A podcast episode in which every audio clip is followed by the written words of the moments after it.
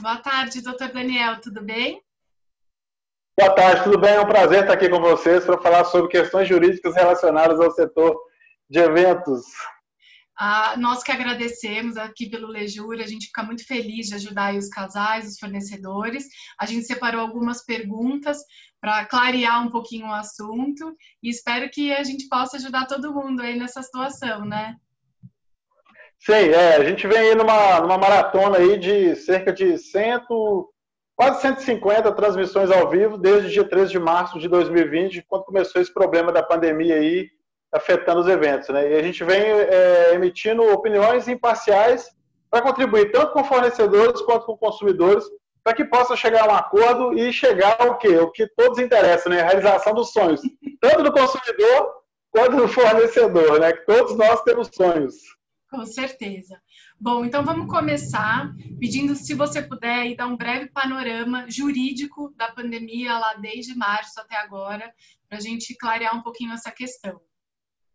Tá bom, legal. Vou um pouquinho, vou voltar um pouquinho antes, só para a gente poder lembrar, no final de 2019, em dezembro, na província de Wuhan, na China, é, surgiu um vírus, né, o SARS-CoV-2, perdão, o SARS-CoV-2, e esse vírus, ele, inicialmente a gente entendeu que seria como um H1N1, uma gripe suína, que seria, ia dar um alarde inicial, mas que não ia se proliferar, né? Entretanto, as, as, as, as projeções mais otimistas caíram por terra e esse vírus ganhou a Ásia, ganhou a Oceania, a Europa, a América do Norte e chegou aqui no Brasil. Nós tivemos a primeira ocorrência de morte no Brasil em fevereiro, e logo no dia 20 de março, o nosso presidente da República, no uso de suas atribuições, decretou o estado de calamidade pública no Brasil.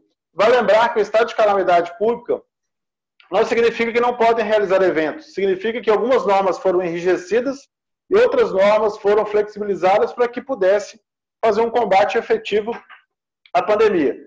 E depois, posteriormente, permanecemos um tempo aí sem uma norma jurídica específica para resguardar a situação. Porque para tempos de normalidade, nós temos as normas jurídicas que já estão constituídas. Mas para tempos de anormalidade, como é a situação que estamos passando até hoje, nós necessitamos de uma norma jurídica específica. E aí, no dia 8 de abril de 2020, o presidente da República, ele também publicou a medida provisória MMP 948.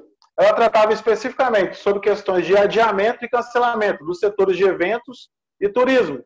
Então, essa medida provisória veio para regrar as situações, para dar uma solução jurídica para o caos que se encontrava nos setores de eventos e de turismo. Vai lembrar aqui, Olivia, que o setor de eventos ele não é um setor independente em si. Ele está inserido dentro do setor de turismo. Então, quando eu falo setor de evento e turismo, enfim, está abrangendo toda essa cadeia. E como o próprio nome diz, é uma medida provisória, então ela tem um prazo para legislar. Então, ela, a sua vigência inicial era de 60 dias, foi estendida por mais 60 dias, e aí ela deveria necessariamente ou ser transformada em lei ou ela perderia os efeitos.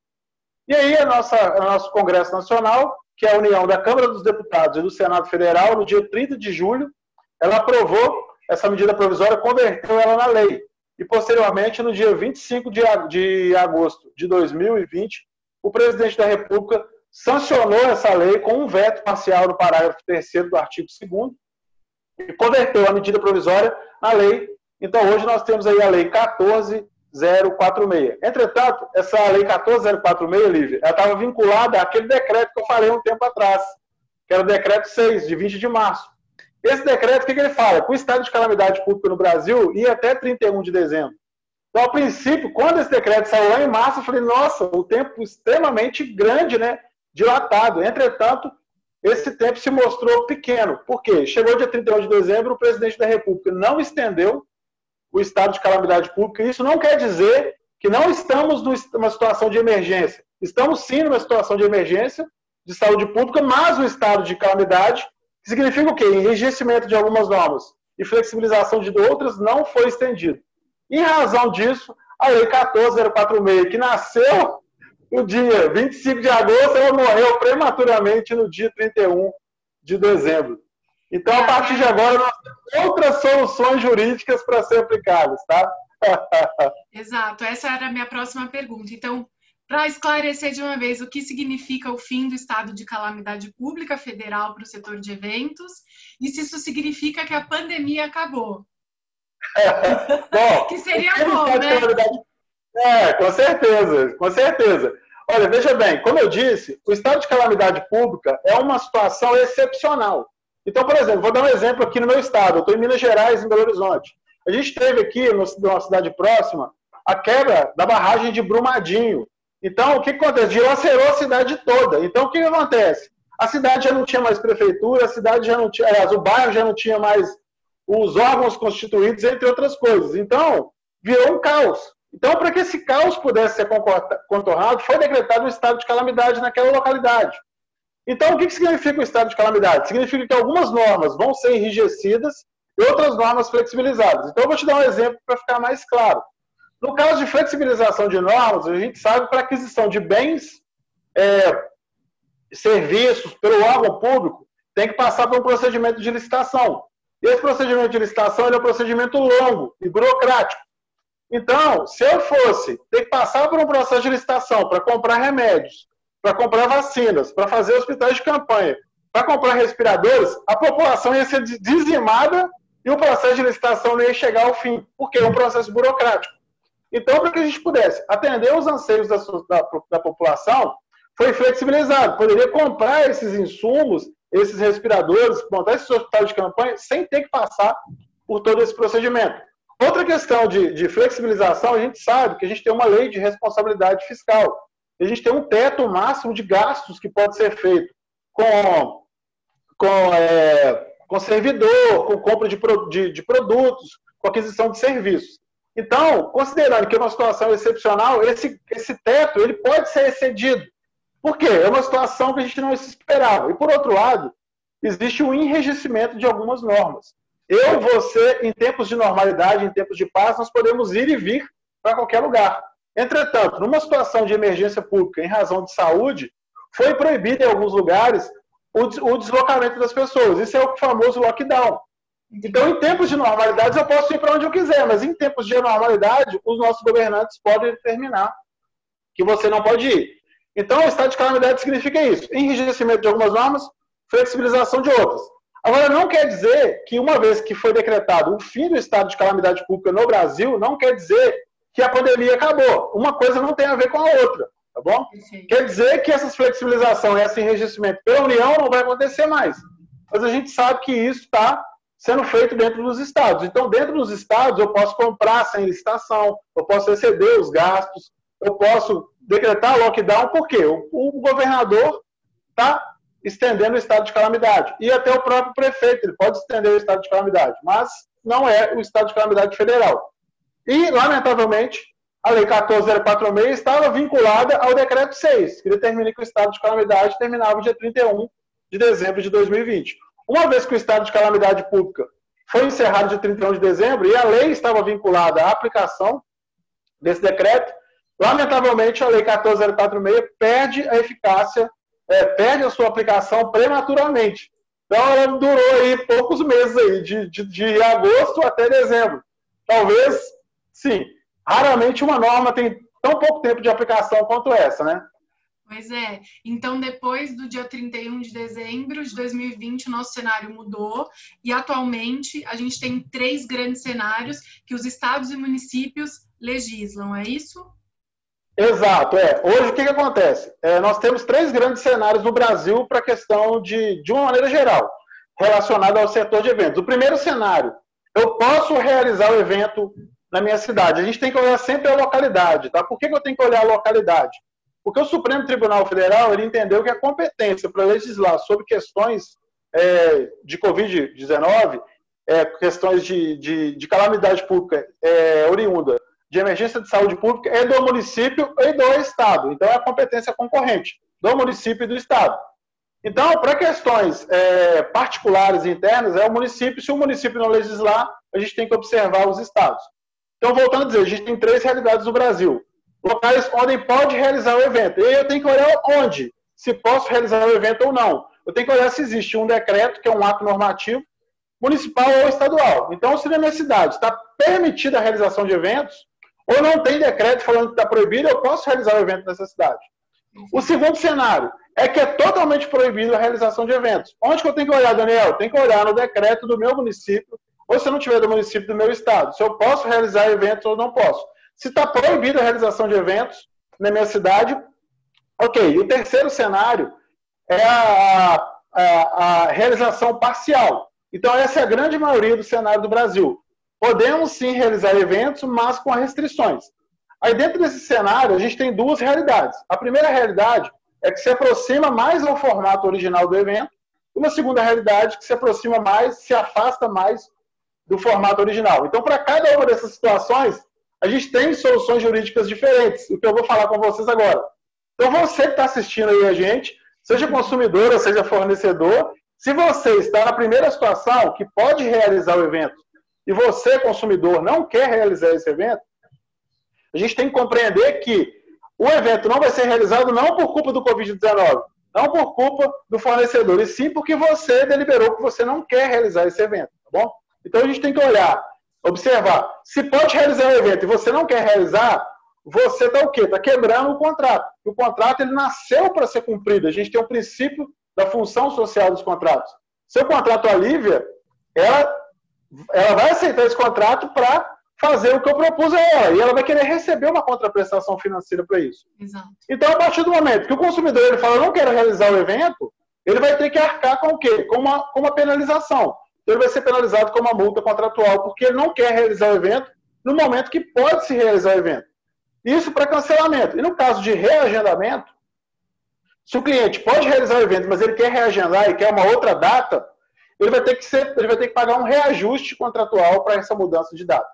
Aí alguém, já vou adiantar aqui uma pergunta que alguém pode falar assim: ah, mas meu evento é lá em março ainda, ou em maio.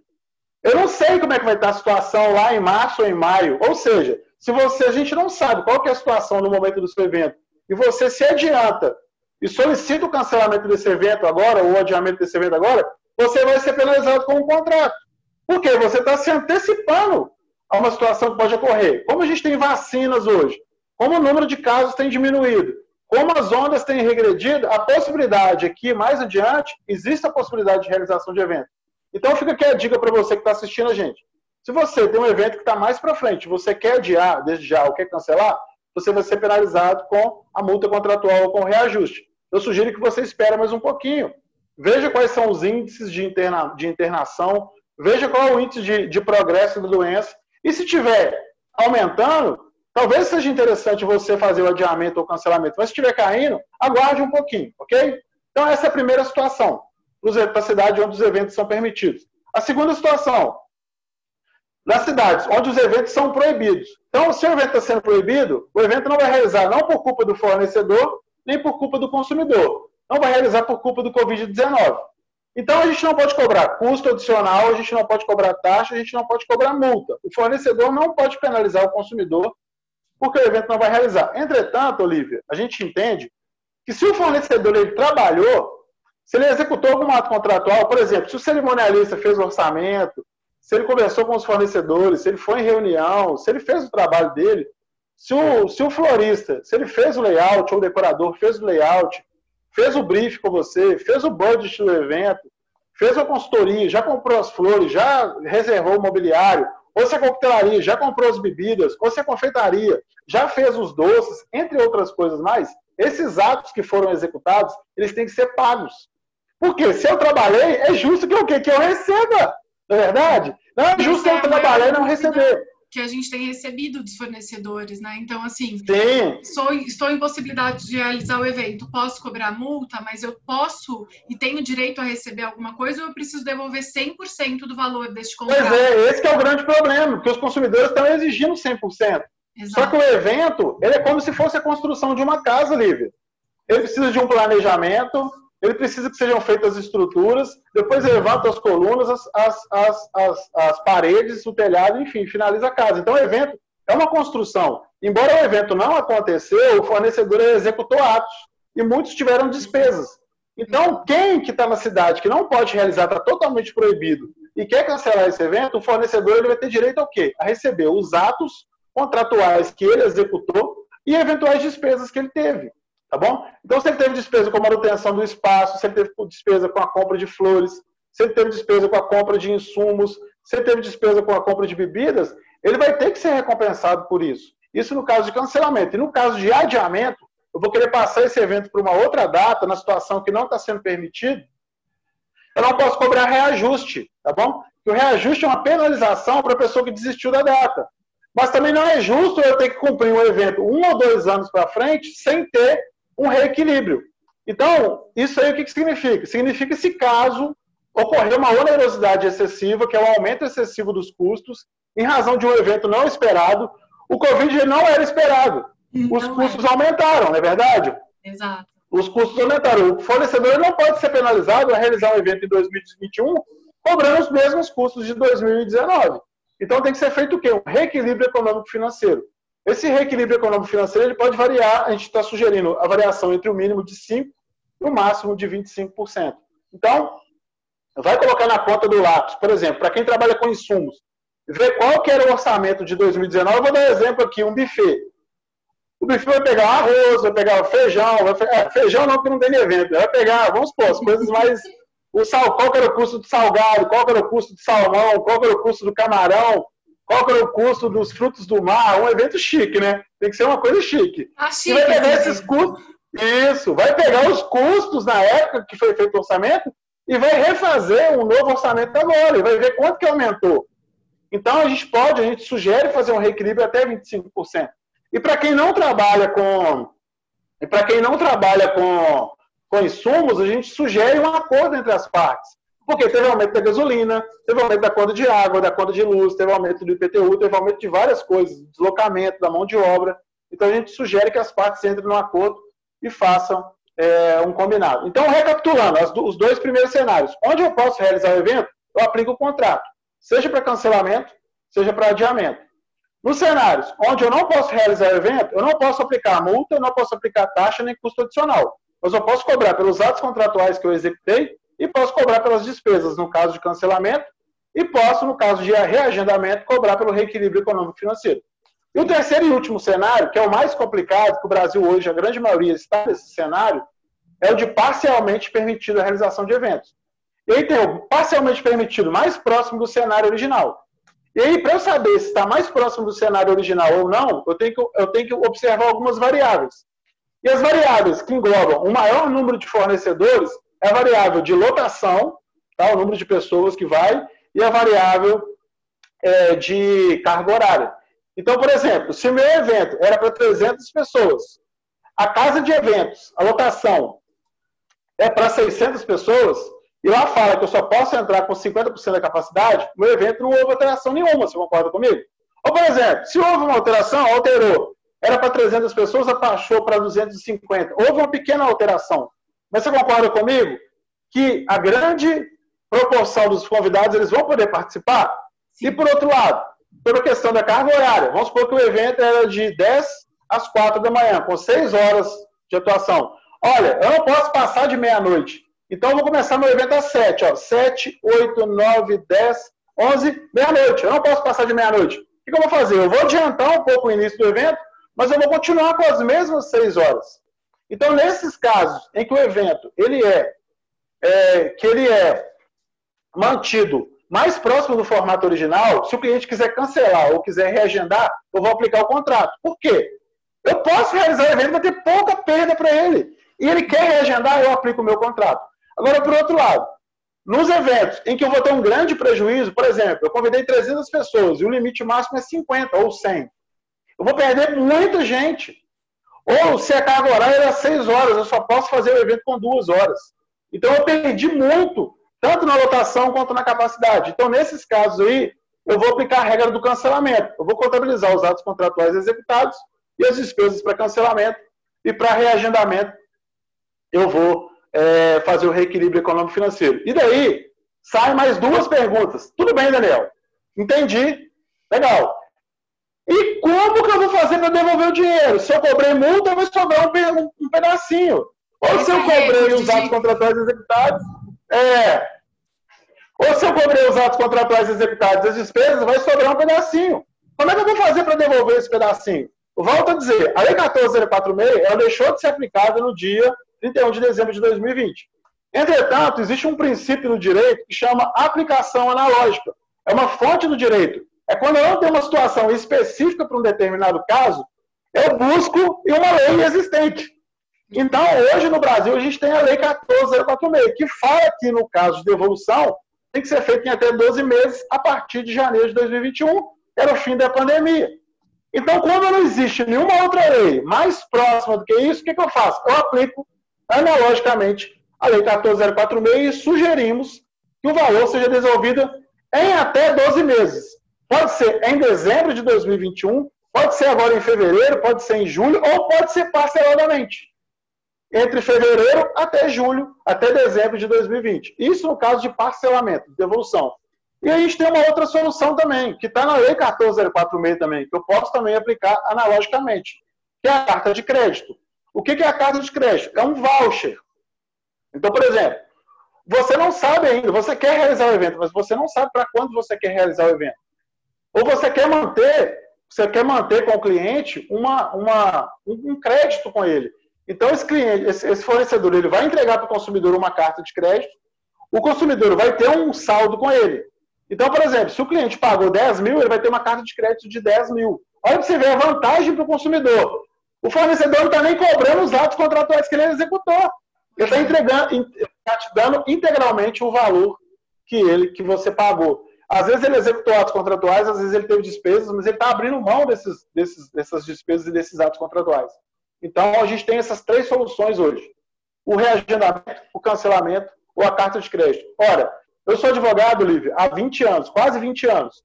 Só nessa parte de eventos, eu já atuo há 7 anos. Eu sou pioneiro no mercado. Hoje eu sou considerado o maior especialista do setor. Eu trabalho exclusivamente com isso. Hoje no Brasil não existe nenhum outro profissional se dedica exclusivamente a trabalhar com isso. Eu, eu, eu é, eu atendo, em média, de 40 a 60 pessoas por dia, com WhatsApp, ligação, consultoria, mentoria. Então, eu sei o que passa no Brasil inteiro. Então, essas soluções que eu estou passando para vocês são as soluções mais recentes, são as soluções mais vantajosas para ambas as partes. A gente recomenda, em primeiro lugar, carta de crédito. Em segundo lugar, reagendamento. Em terceiro lugar, o cancelamento. Porque o cancelamento é sempre mais doloroso para ambas as partes. Por quê? Porque o consumidor vai ter que pagar por uma coisa que ele não vai aproveitar. Ele vai ter que pagar por atos contratuais que foram executados. Ele vai ter que pagar por despesas.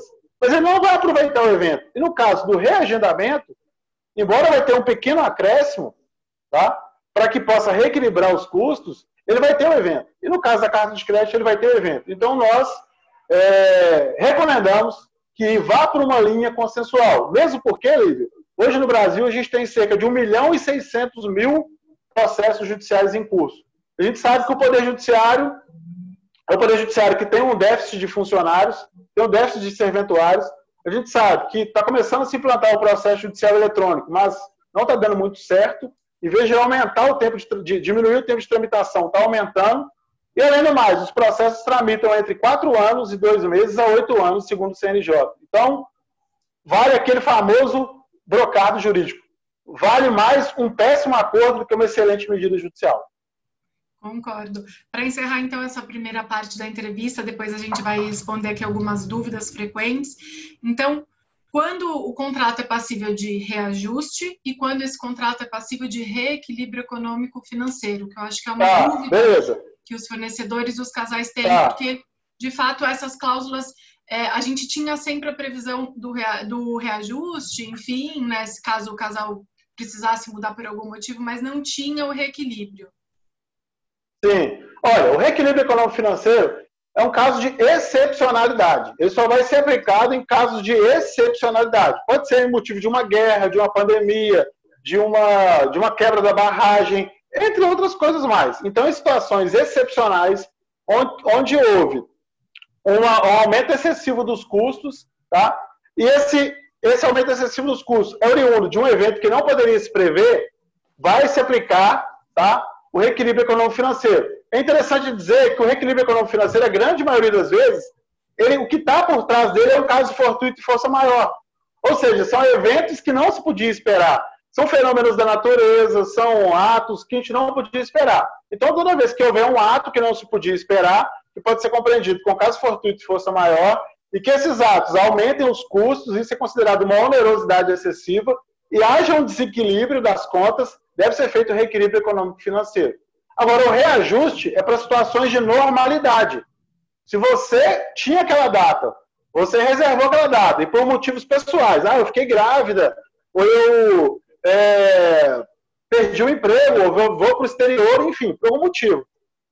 Que seja a quebra do contrato em situações de normalidade, vai ocorrer o reajuste contratual, tá?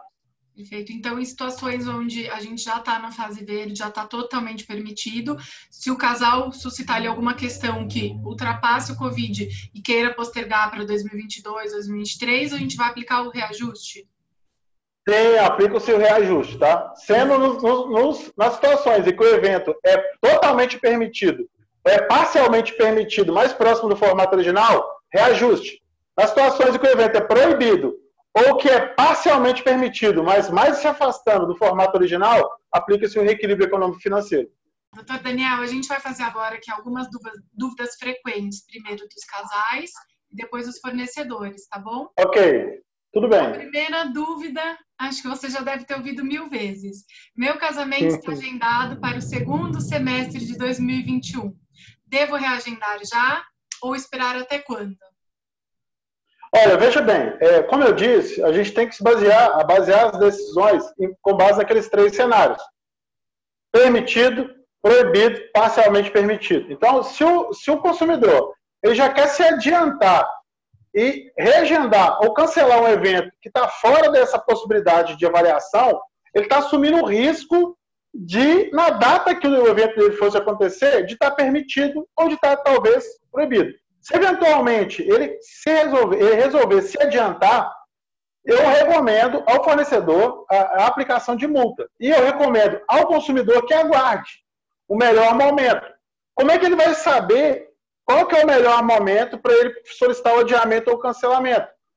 Eu sugiro esperar entre 60, 45 ou no máximo 30 dias antes do evento.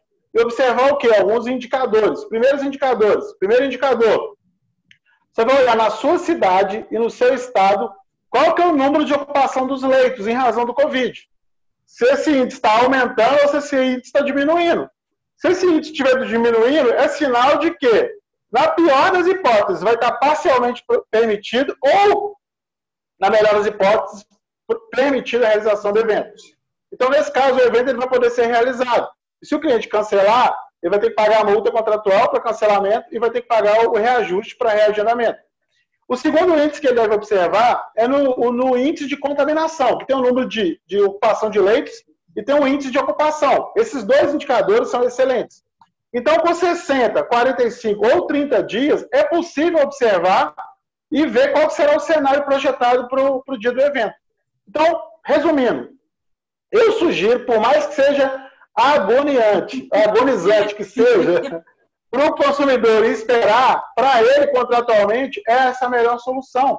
Porque se ele se adianta e quer adiar um evento que está em abril, em maio, em dezembro, ele vai ter que arcar com as multas, com a multa contratual para cancelamento e com o reagendamento. Por quê que ele vai ter que arcar? Porque é ele que está dando quebra a causa ou a mudança do contrato agora, sem saber qual seria a situação Sim, na data efetiva do evento. Isso. Entendi. É, antecipação, então, nesse caso, não é recomendável, porque pode é, ser cobrada a multa, já que ele está antecipando uma situação que ainda não tem ali nenhuma previsão legal. Né?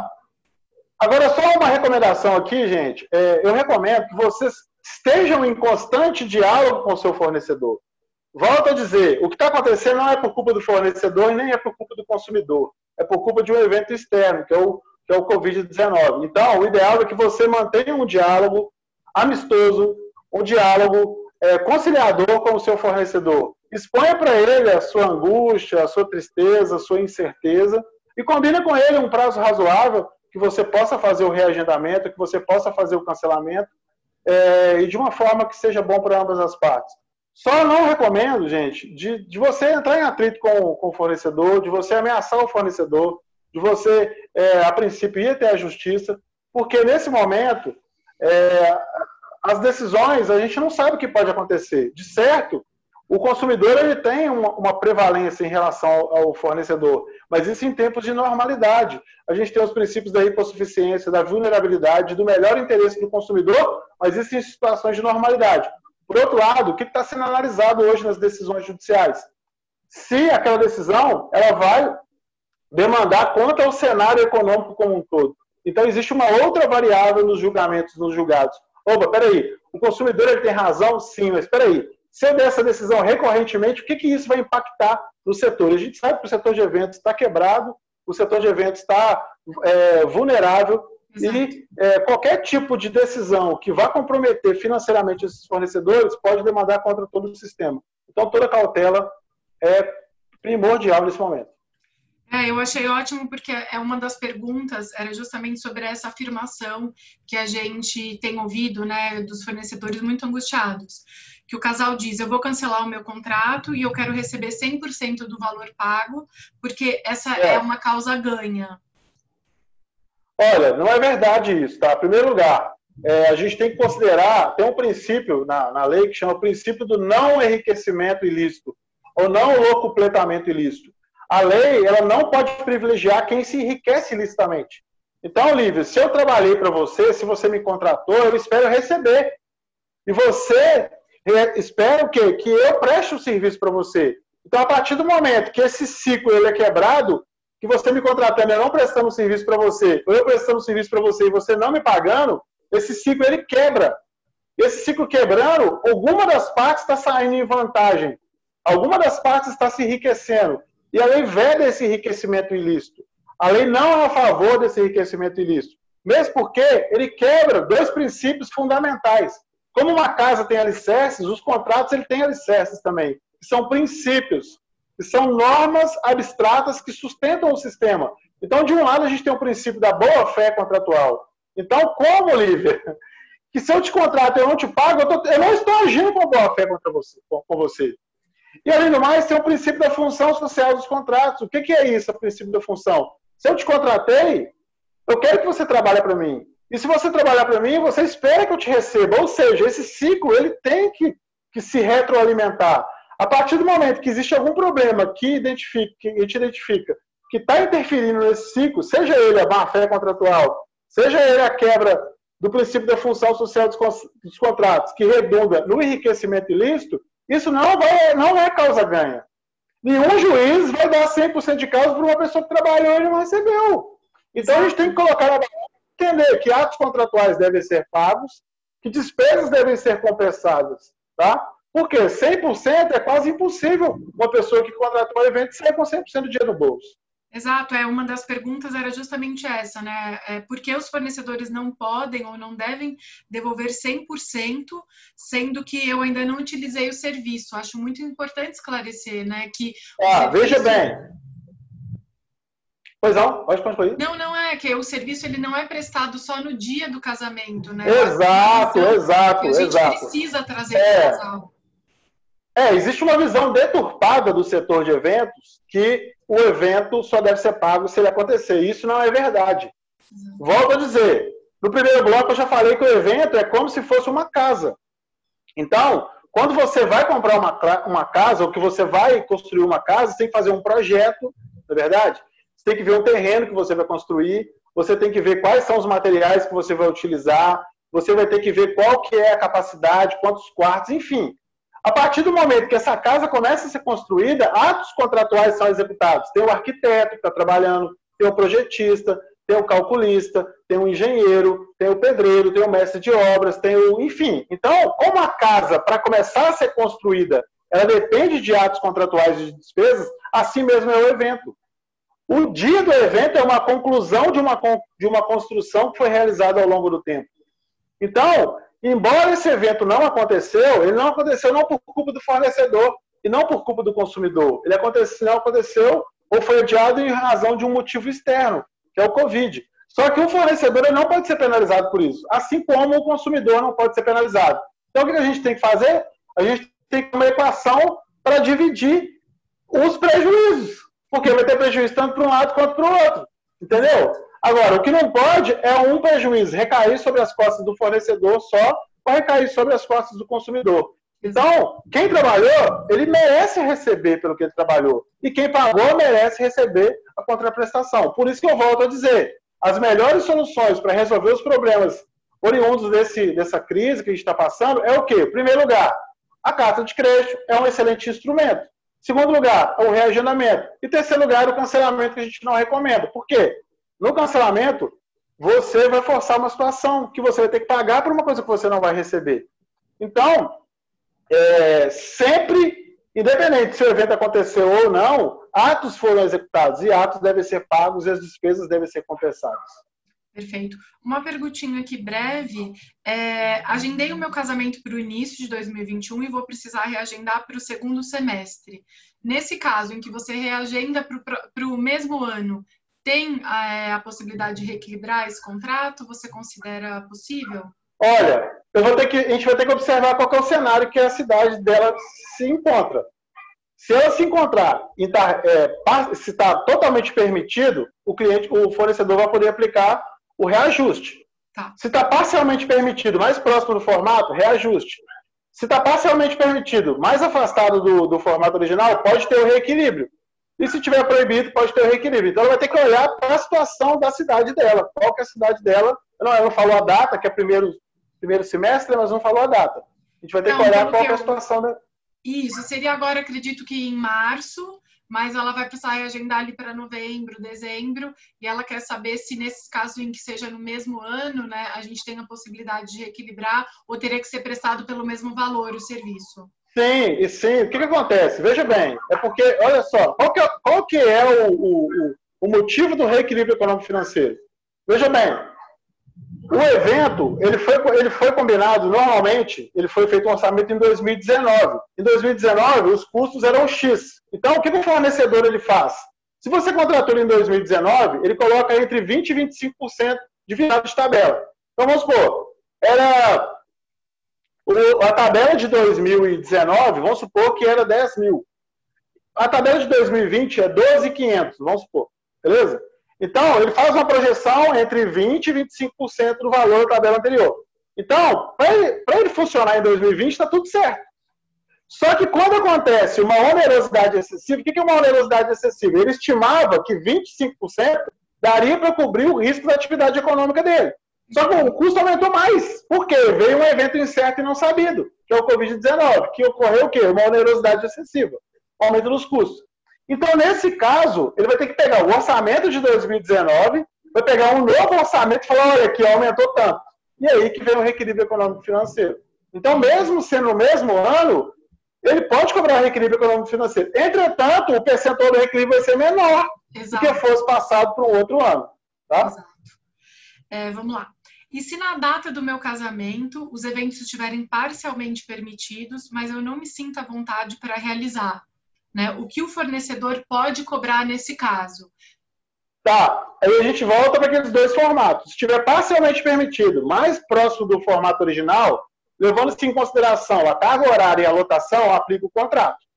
Tá bom? Se tiver mais afastado do formato original, vai aplicar os atos contratuais executados, no caso de cancelamento, mais despesas por evolução do saldo, e no caso de reagendamento, o reequilíbrio econômico-financeiro. É importante lembrar, gente, que nesse caso aí, o princípio da razoabilidade deve vir aí. Deve ser uma coisa razoável. Eles podem tentar entrar no acordo. O que não pode é o consumidor tentar extorquir o fornecedor, como está acontecendo em vários casos, falar que quer 100% do valor, que quer o dinheiro todo de volta, senão vai levar na justiça, que não quer, não quer receber em 12 meses, entre outras coisas mais. Tem que ser razoável. E volto a dizer, Olívio, aliás, eu não disse, vou, vou falar aqui que é importante. Os cancelamentos devem ser feitos através de distrato. É um documento específico, um distrato. Falando todas as cláusulas e no final falando que as partes dão ampla, geral e restrita e limitada quitação quanto ao objeto do que foi tratado, nada mais podendo discutir. Ou seja, uma vez que foi discutido aqui, ninguém pode discutir mais. E no caso do reagendamento, deve ser feito o quê? Ou mudança do contrato original deve ser feita através de, de aditivo contratual. Tá? O aditivo contratual é uma complementação do contrato original. O que eu não recomendo é fazer através de e-mail, através de WhatsApp. É válido, Daniel, válido como indício de prova, mas não é um documento formal pronto e acabado. Ótimo. Próxima pergunta. E se houver uma mudança repentina de fase, como aconteceu agora no final do ano aqui em São Paulo? Eu perco tudo? Olha, se houver a mudança repentina de fase, é, normalmente essa mudança repentina de fase, que eu acredito que ela está falando, é para a situação de passar da amarela para laranja e da laranja para vermelha. Isso, como alguns Nesses eventos, casos por aí, exemplo, os fornecedores relataram que tinham agendado, estava confirmado, e aí veio a fase vermelha, tinham comprado flores, alimentos, e o evento não pôde acontecer. É, nesse caso aí, é a situação mais drástica que a gente vê aí, essa situação aí. Porque, querendo ou não, vai aplicar aquela situação que eu falei. Vai aplicar os atos contratuais executados e as despesas. Se o fornecedor mostrar que ele comprou a flor, que ele comprou a bebida, que ele comprou os insumos, enfim, vai fazer o quê? Não tem o que fazer, ele já adquiriu. O fornecedor não pode ficar com prejuízo.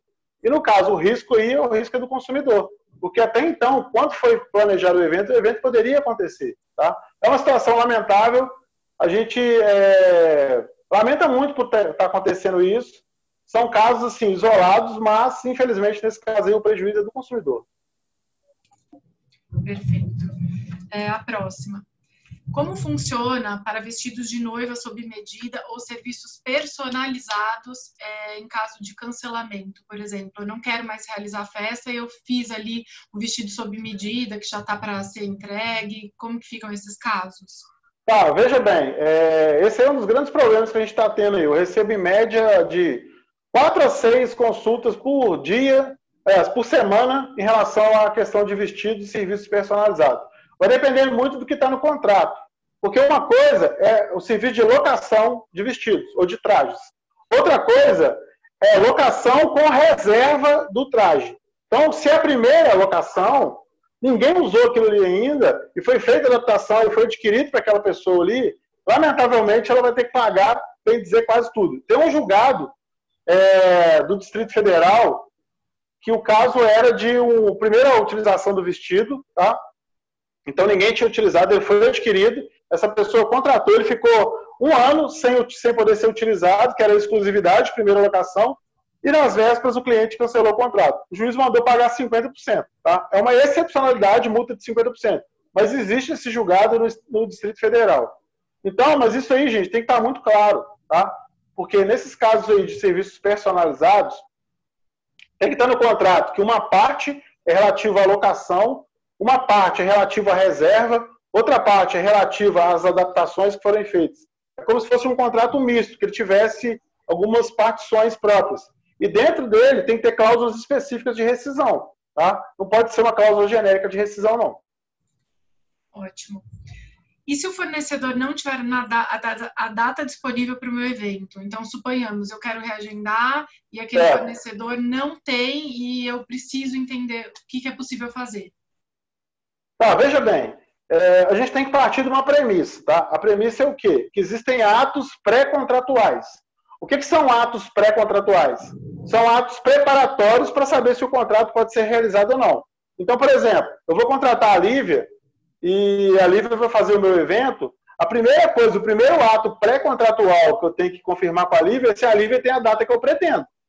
Então eu chego para a Lívia e falo, Lívia, eu quero o dia, eu quero que você faça o meu aniversário minha festa de 46 anos no dia 30 de julho.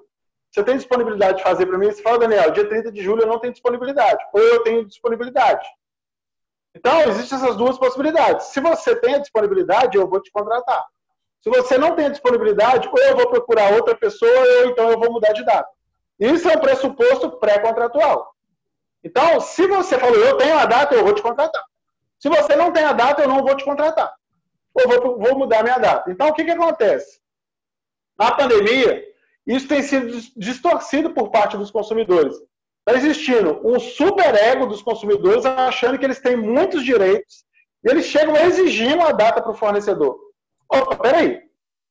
A data é um pressuposto pré-contratual. Então, você não tem que falar, eu quero a data tal. Você tem que perguntar, você tem a data tal? Chegar para o fornecedor e solicitar se ele tem a data tal. Se ele tiver, Bingo. Se ele não tiver, ou você muda a data, ou você desiste da data. Se você mudar a data, resolve o problema. Se você desistir da data, quem está dando quebra ao contrato não é o fornecedor. Quem está dando quebra contrato é o consumidor. E tem muita gente fazendo isso, dando um tiro no pé, achando que está coberto de razão. E, na verdade, ele não está coberto de razão, porque o contrato já existe. E o, e o editamento do contrato é um novo contrato. É uma nova combinação. E para que essa nova combinação aconteça, tem que ter o quê? Coincidência de vontades. Se não, não tiver coincidência de vontades, quem decausa o contrato vai ser penalizado. Então, quem fala assim, olha, eu quero data tal, você tem. Se o fornecedor falar que não tem, e o cliente falar assim, então cancela o contrato para mim. Quem está dando quebra ao contrato é quem? É o consumidor. Nesse caso, aplica a multa contratual. Perfeito. E acredito que a gente também tem aqui no último bloco de perguntas dos casais.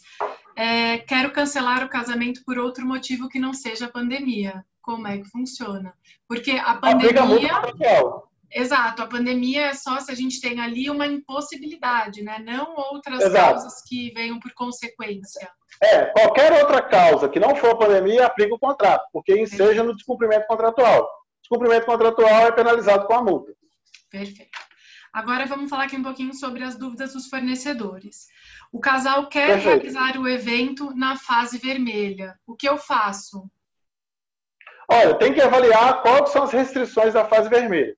Se for parcialmente permitido, ele vai poder realizar na fase vermelha. Agora, se for totalmente proibido, eu não sugiro o fornecedor fazer na fase vermelha. Por quê? Se ele fizer, ele vai estar assumindo o risco de produzir resultados. E esses resultados podem ser resultados lesivos e danosos. E pode, ele pode ser penalizado na seara tanto criminal, porque se você realiza um evento numa pandemia, você está assumindo pelo menos três crimes. Tá? É, se você faz um evento e alguém é contaminado, você está assumindo o risco de causar uma lesão corporal, uma morte, alguma coisa dessa natureza. E também pode ser penalizado sobre a área civil. Pode gerar danos materiais e danos morais. E, além do mais, ainda existe a responsabilidade administrativa. Você pode ser multado, tá bom? O descumprimento de uma, de uma, de uma determinação é, administrativa da prefeitura ou do estado. Então, eu não recomendo, tá? A realização a gente tem esses posts sobre, falando sobre isso lá no meu Instagram, tá? Para quem não segue, quiser seguir, arroba blindagem jurídica oficial. Perfeito. Então, nesses casos aí é melhor ficar de olho, né? o fornecedor, ele pode cancelar o contrato nesse caso? Olha, ele pode fazer o seguinte, ele pode fazer uma notificação extrajudicial informando que está na fase vermelha, que está proibido e, portanto, ele não vai se sujeitar à realização do evento naquela data, tá bom? Ótimo. Então, naquela data, ele não vai cumprir o contrato, mas ele tem que se colocar à disposição para cumprir em uma outra data. Perfeito. É, quem é responsável pelo cumprimento dos protocolos de segurança do evento?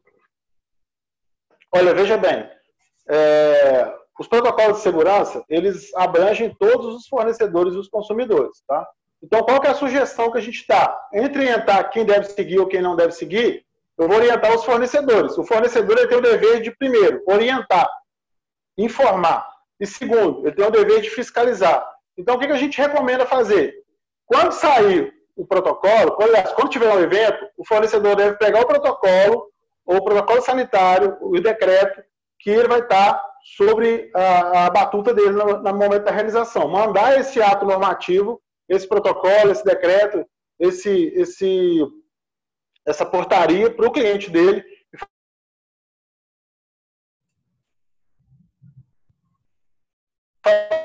nós temos essa restrição. Ou seja, e aí, na data do evento, eu recomendo o fornecedor fazer um checklist. Notadamente, o organizador de eventos, o proprietário do espaço de eventos e talvez o buffet, o que vai montar uma estrutura, alguma coisa assim. E aí, eu sugiro que esse fornecedor passe a fiscalizar se aquele decreto está sendo cumprido ou não. Então, vamos supor, lá fala da, da observância de uso de máscara, fala da do álcool em gel, termômetro para aferição de temperatura, as mesas só com seis pessoas, não pode ter pista de dança, entre outras coisas. Se o fornecedor passar em revista e ver que está tendo pista de dança, o que ele vai fazer? Ele vai fotografar, tá bom? Vai fotografar, mandar para o WhatsApp do, do, do, cliente, do anfitrião, e vai comunicar esse anfitrião pessoalmente. Vai falar, olha, o decreto fala que não pode ter é, pista de dança, está tendo pista de dança aqui. Você, por favor, tome providência. Então, a responsabilidade do fornecedor não é ir lá e tirar todo mundo da pista de dança. Porque ele não tem o poder de fazer isso. O, poder, o dever dele é o quê? Um, orientar e informar. Dois, fiscalizar. E aí, a partir do momento que ele fiscaliza, comunica o cliente e pede para ele tomar providência, ele está desincumbindo da obrigação. Se eventualmente chegar uma fiscalização, ele vai se apresentar como, como profissional organizador de eventos, como dono do espaço, ou como dono do buffet, e vai falar: olha, eu orientei meu cliente que ele não podia estar fazendo, e ele resolveu fazer. Por favor, consta no alto que eu orientei ele. Então, uma vez que conste no auto ou conste no boletim de ocorrência, você está eximindo a sua responsabilidade, ou, na pior das hipóteses, você está minimizando a sua responsabilidade. Não, perfeito, porque essa era uma das perguntas, né? Como a gente pode se resguardar juridicamente caso haja esse desrespeito aos protocolos. Sim. Então, sempre ali conseguindo, né? Sim, sempre fazendo isso. É o dever de ser, o, o profissional tem o dever de orientar, tem o dever de informar e tem o dever de fiscalizar. Só que ele não tem o dever de impedir que o descumprimento da norma aconteça, porque ele não tem poder de polícia. Se ele tivesse Exato. poder de polícia, ele poderia ir lá e interromper, mas ele não tem poder de polícia. Perfeito. É uma das questões que eu achei muito legal, você já antecipou um pouquinho, né? Em caso de cancelamento, devo fazer o distrato e qual é a importância desse distrato para o fornecedor? É, o distrato, ele, da mesma forma que o contrato é importante para formalizar uma relação, o distrato é importante para romper essa relação. Por exemplo, quando as pessoas se casam, elas têm uma certidão de casamento.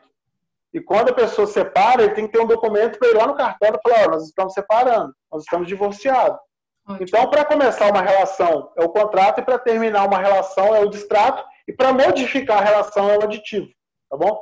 Então, é, é importante para isso, para que, que tenha validade jurídica para essas alterações e que não demande de um juiz decidir se o que foi feito no e-mail é válido, se o que foi feito no WhatsApp é válido. Tá ótimo. E agora uma questão que tem acontecido, né? Como proceder caso o número de convidados reduza drasticamente por conta da pandemia?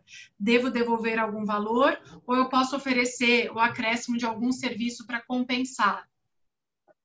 Olha, veja bem, é, como eu disse, né? Se o evento se é parcialmente, é, parcialmente permitido a realização se ele tende ao formato original, a gente entende que aí aplica-se o contrato. Se ele desnatura do formato original, aplica-se os atos contratuais executados e as despesas. Só que tem algumas peculiaridades.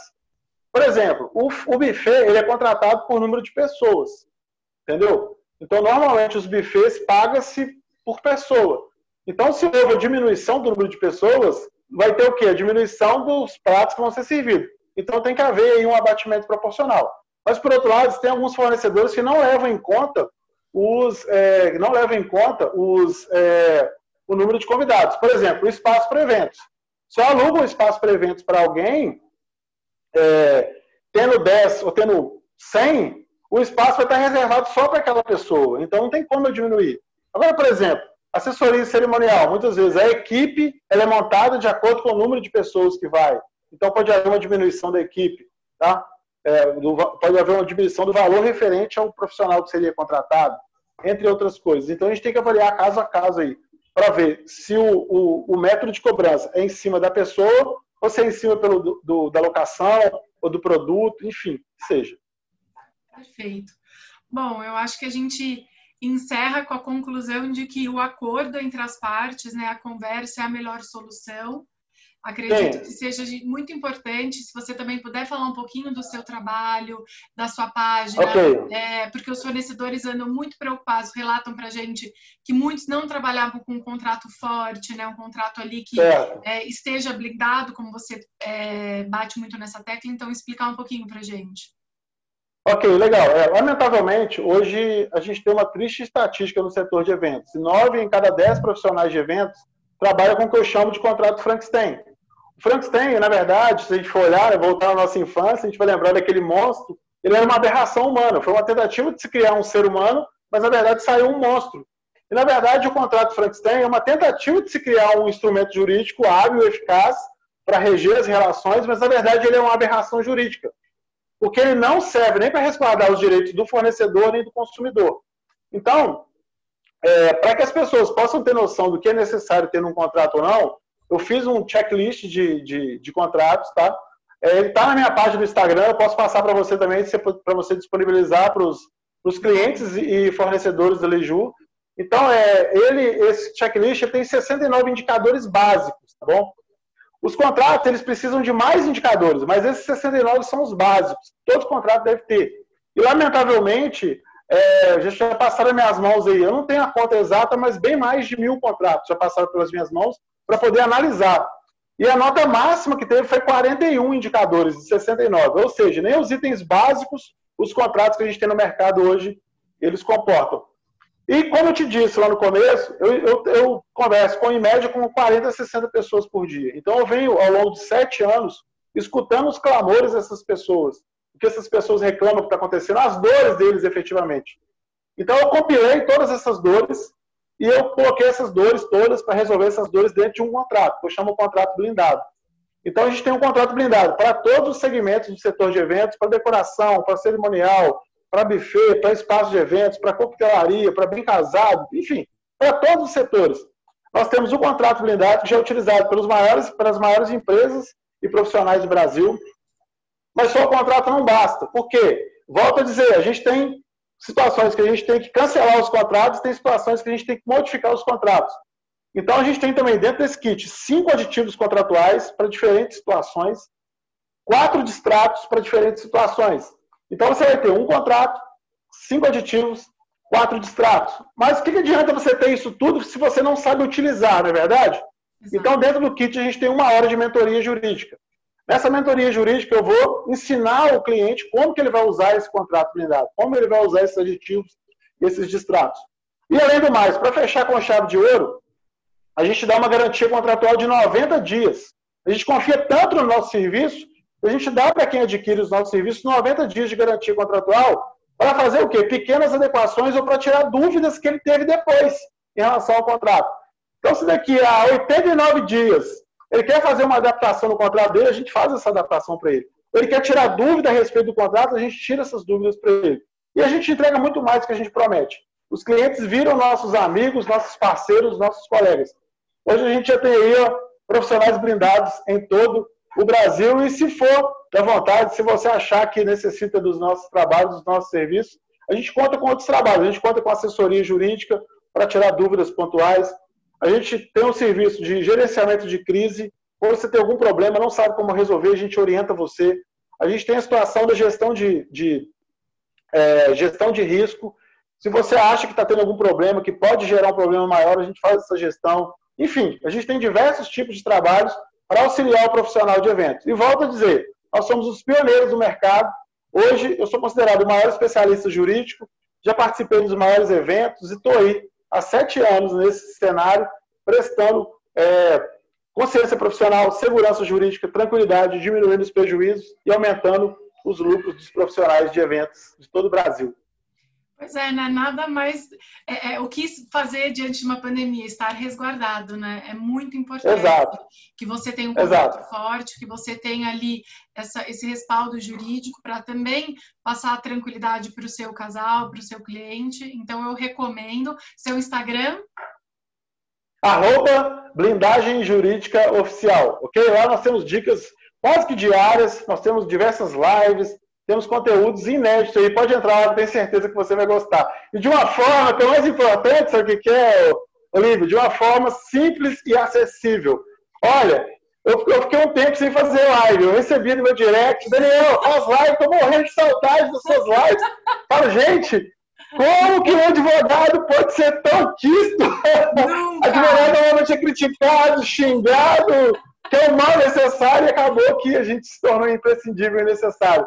Nós prestamos, então, um trabalho de utilidade pública para o Brasil inteiro e nós ficamos muito felizes com isso. Não, a gente recomenda o seu Instagram, ele é ótimo, a gente acompanha diariamente. A gente agradece muito aqui pelo Lejur, os casais, os fornecedores, a entrevista com o Dr. Daniel Del Rio. Sigam o Instagram dele, acompanhe aqui no Lejur, a gente está aqui para ajudar os casais. Muito, muito obrigada. Okay.